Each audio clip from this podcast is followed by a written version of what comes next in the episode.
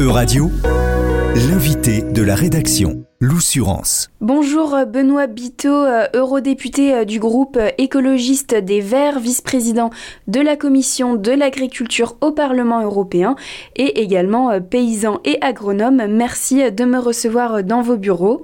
Merci à vous, avec plaisir. Alors nous allons discuter de la gestion de l'eau en Europe puisque c'est une ressource vitale pour nous les humains et puis pour notre société. On pourra en revenir.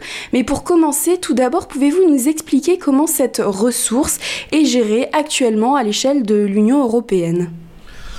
C'est une ressource qui est, euh, qui est vitale, c'est pas contestable, euh, qui bénéficie à l'échelon européen d'une directive cadre européenne, qui est la directive cadre européenne sur l'eau, qui a été mise en vigueur en, en 2000, ce qui veut dire, euh, dans notre jargon, hein, une directive cadre européenne, ça veut dire que tous les États membres s'engagent à traduire euh, les orientations, les trajectoires, les objectifs de cette directive dans euh, les réglementations nationales. Ce qui fait qu'en France, la déclinaison de cette directive cadre européenne sur l'eau est traduite dans la loi, la, la, LEMA, la loi sur l'eau et les milieux aquatiques, et en partie également dans des règles du Code de l'environnement. Donc c'est ça le principe. Euh, il s'avère malgré tout, parce que c'est une directive et que c'est nettement moins contraignant qu'une réglementation, qu'un règlement européen, euh, beaucoup de compétences euh, liées à la problématique de l'eau restent des compétences nationales et ça pose un certain nombre de problèmes en termes de gestion de l'eau à l'échelon européen et notamment des, des, problématiques de gestion de l'eau qui ne dépassent pas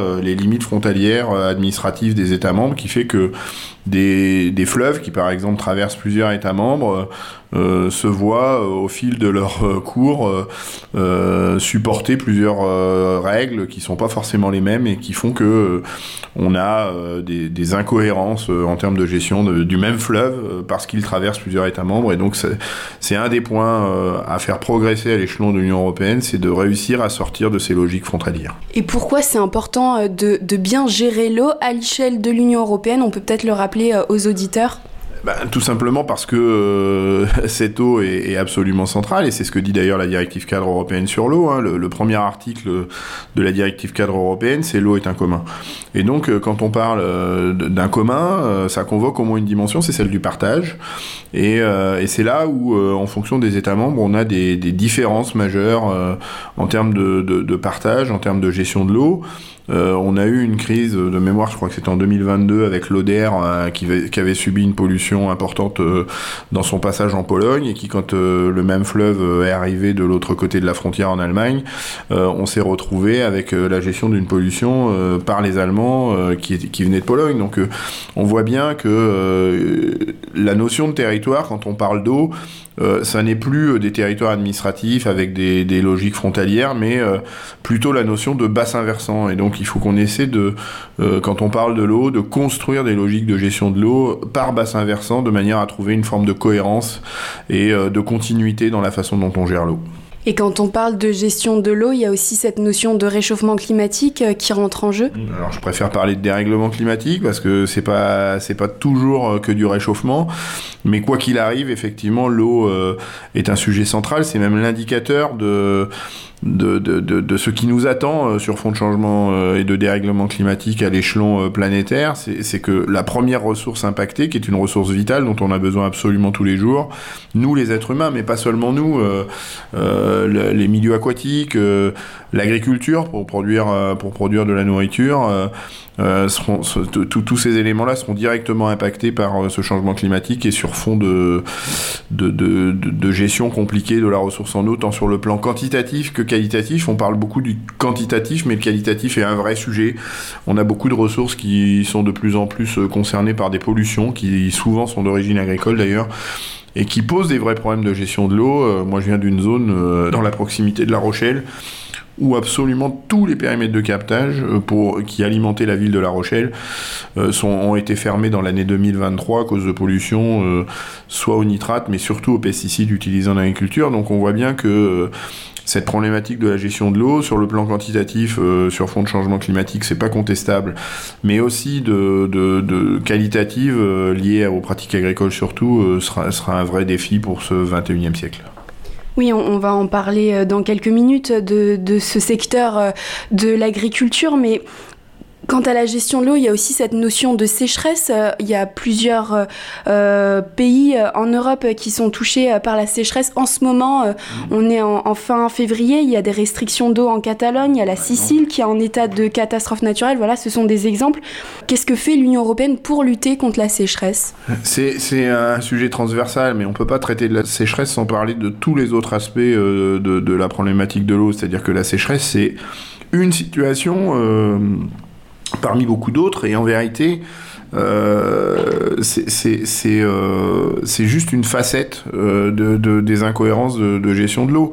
on prend l'exemple de l'Espagne, effectivement, ce qui se passe en Catalogne, c'est absolument, inquiétant. On est au mois de février et les ressources, en eau, les, nappes souterraines ne sont rechargées qu'à 16% de leur potentiel. C'est dire si on est loin dans, la problématique de, gestion de l'eau et d'approvisionnement en eau. Euh, je le disais tout à l'heure, avec une menace sur la, distribution en eau potable.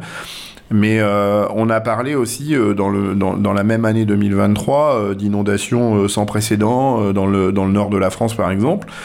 En vérité, ces deux, ces deux sujets sont les deux faces de la, même pièce. Euh, si on a des inondations, c'est parce que euh, on a une gestion désastreuse de l'eau quand elle est en excès et euh, la seule volonté, c'est de l'évacuer toujours plus vite à la mer plutôt que de savoir la ralentir, la retenir et la laisser s'infiltrer pour recharger les nappes. Et au bout du bout, quand on a conduit ces politiques de d'évacuation euh, de toujours toujours plus rapide de l'eau vers la mer, on se rend compte que parce qu'on n'a pas su la retenir, la ralentir et la laisser s'infiltrer, on a des nappes qui sont euh, à des niveaux de rechargement absolument désastreux, particulièrement inquiétants. Et donc en vérité, il faut faire l'exact inverse de ce qu'on est en train de faire, c'est-à-dire de, de, de, toujours vouloir accélérer le départ de l'eau vers la mer, mais plutôt savoir la ralentir. Ça veut dire qu'il faut qu'on réaménage les territoires, qu'on réaménage des zones euh, euh, qui sont capables de recevoir les crues plutôt que de vouloir toujours euh, maîtriser la nature. Il faut savoir s'adapter à la nature de manière à ce que la, façon dont on va gérer l'eau quand elle est en excès permette d'accéder à cette eau par le, grâce au rechargement des ressources souterraines, d'accéder à cette eau quand elle est beaucoup plus rare et notamment en été. Mais visiblement, c'est plus qu'en été où elle est rare, puisqu'au mois de février en Catalogne, on a des restrictions sévères, sévères de la ressource en eau. Et voilà, on peut prendre un autre exemple espagnol, qui est le, qui est le parc et la réserve naturelle de, de Doñana, où au fil des barrages, des retenues collinaires qui ont été mises en place sur les sur les bassins versants, on a toujours retenu l'eau, euh, toujours plus euh, des cours d'eau qui irriguaient euh, les plaines et, donc la totalité du bassin versant. Et à force de constituer ces barrages à des fins agricoles, eh bien, l'eau que, bénéficiait la plaine et le bassin versant, qui était l'eau qui passait en surverse de ces, barrages, n'est plus disponible parce que la la, pénurie d'eau, euh, la modification des, régimes, euh, des régimes pluviométriques fait que euh, les barrages ne se remplissent pas toujours et que comme ils ne se remplissent pas, bah, l'eau ne s'écoule pas en surverse de ces barrages. Et donc l'eau n'y règle, plus en aval de ces barrages toute la vallée qui est, qui est, en dessous. Et, c'est ce qui explique que une réserve naturelle, un parc comme le parc de Doniana, alors que c'était une réserve, enfin une, zone humide remarquable, se retrouve complètement asséché, a perdu tout son caractère humide. Donc euh, il faut qu'on revisite ces pratiques, euh, ces pratiques à l'égard de l'eau, euh, considérer que la seule, le seul vrai stockage de l'eau valable, le seul qui vaille, le seul qui soit performant, c'est le rechargement des nappes souterraines. Et quand on aura travaillé sur les aménagements du territoire pour recharger ces ressources naturelles souterraines, eh bien probablement on s'éloignera des conflits d'usage qu'on constate aujourd'hui en vérité, c'est le béaba, c'est-à-dire que ce, dont je suis en train de parler, c'est de politiques publiques qui préservent le grand cycle de l'eau, qui restaurent un fonctionnement euh, optimal du grand cycle de l'eau. Euh, et le principal perturbateur du grand cycle de l'eau, c'est l'homme et, ses activités. Donc il, va falloir que l'homme réapprenne à, coopérer avec la nature et, sur le sujet de l'eau, euh, réapprenne à considérer le grand cycle de l'eau comme un acteur incontournable d'une bonne gestion de l'eau. Vous avez justement à plusieurs reprises, notamment en 2023, euh, proposé une grande conférence consultation européenne sur l'eau. Euh, à quoi ça servirait? Comment vous l'imaginez? Et puis euh, où ça en est cette idée?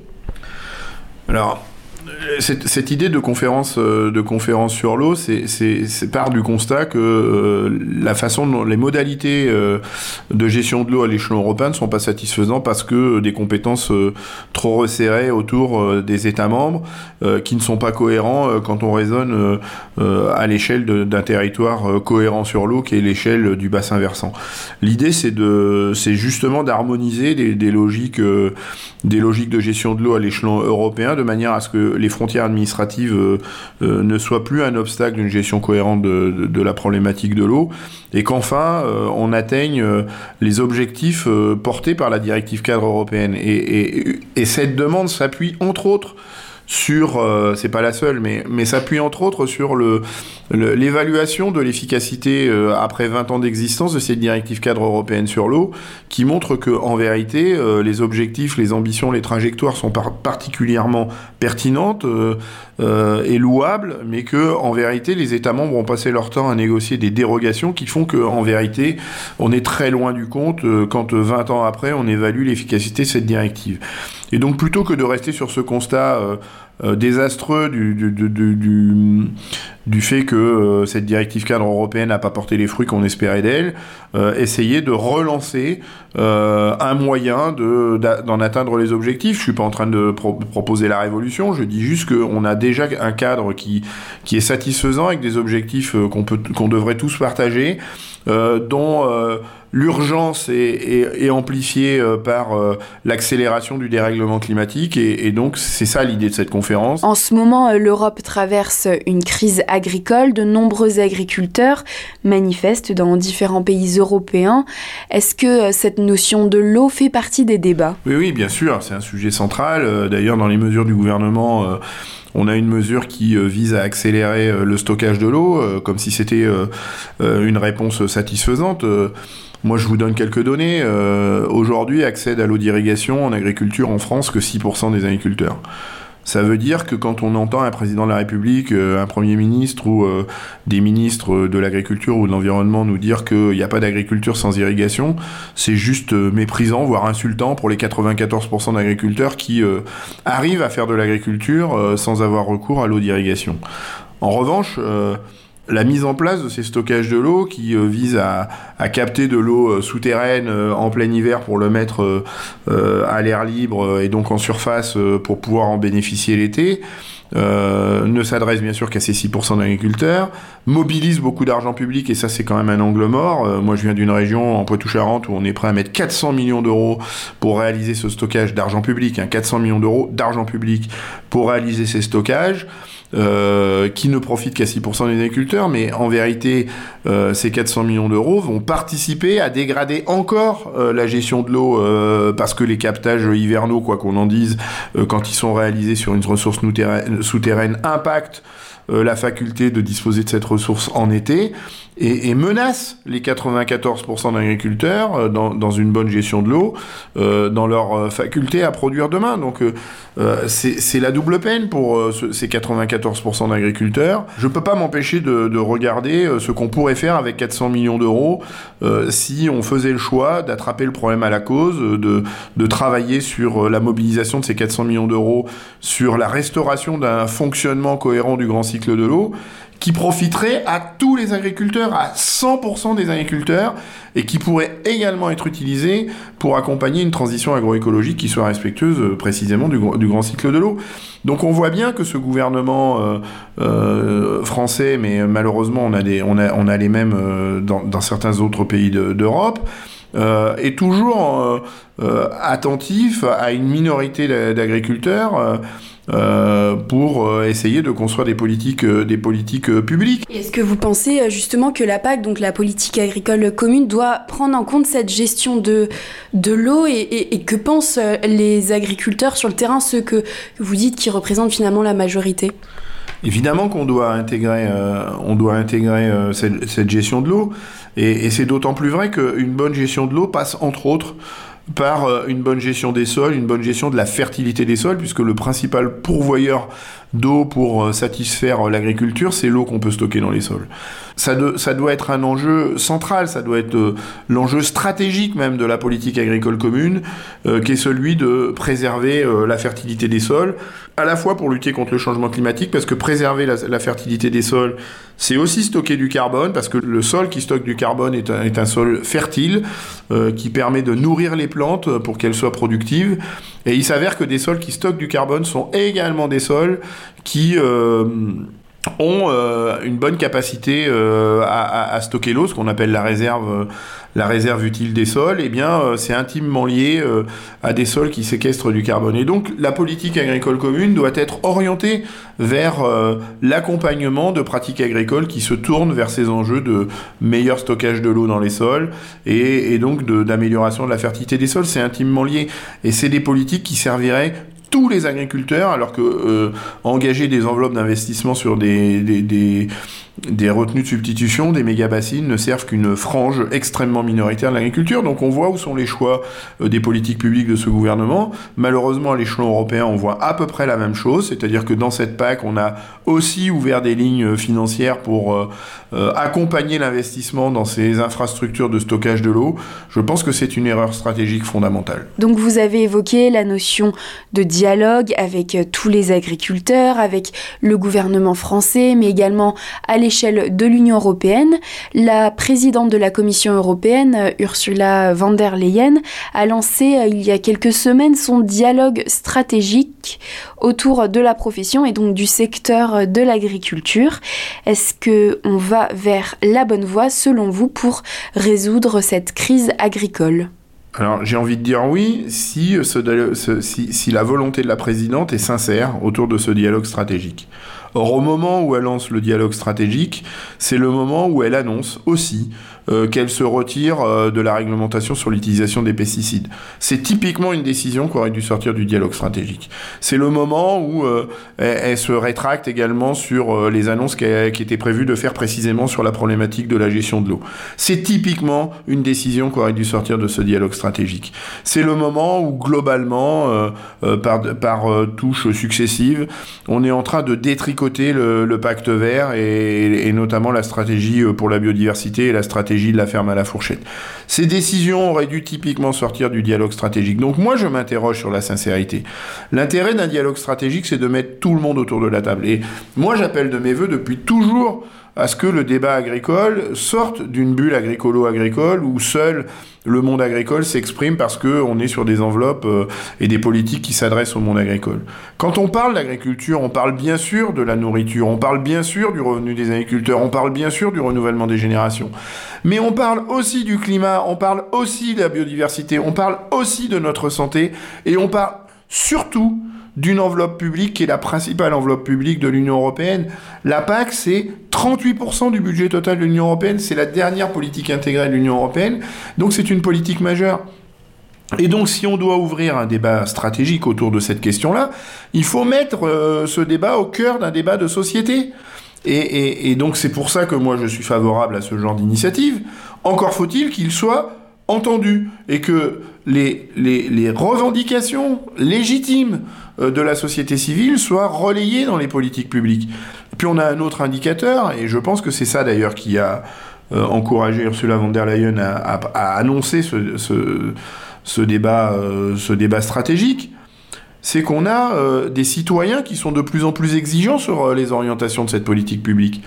Et j'en veux pour preuve les initiatives citoyennes européennes qui sont des pétitions officielles où, euh, quand en une année on a plus d'un million de signataires euh, répartis dans au moins sept États membres, euh, exigent de la Commission que leurs réclamations soient introduites dans les réglementations européennes qui vont naître suite, à, suite à cette ICE et qui, et qui peuvent être en lien avec cette initiative citoyenne européenne. Aujourd'hui, on a huit ICE à l'échelon européen, cinq parlent d'agriculture, d'alimentation et de pesticides. Donc ça veut dire que ce sujet est un sujet absolument central pour, le, pour les citoyens européens et qu'on ne peut pas continuer de piétiner ces attentes sociétales et citoyennes. Une des solutions, c'est un débat stratégique. Mais pour que ce débat stratégique ait du sens, Il faut d'une que ce soit un véritable débat de société, parce que c'est beaucoup d'argent public, parce que les attentes sont fortes sur ces questions-là, et deux, qu'il soit sincère et que les décisions prises par la, présidente de la commission et la commission en général soient conformes à ces attentes sociétales, et que ce soit pas juste euh, euh, de la poudre aux yeux, un alibi pour dire regardez, on consulte, mais finalement décider sans tenir compte de ces consultations. Merci beaucoup Benoît Biteau d'avoir répondu aux questions de radio. Merci à vous.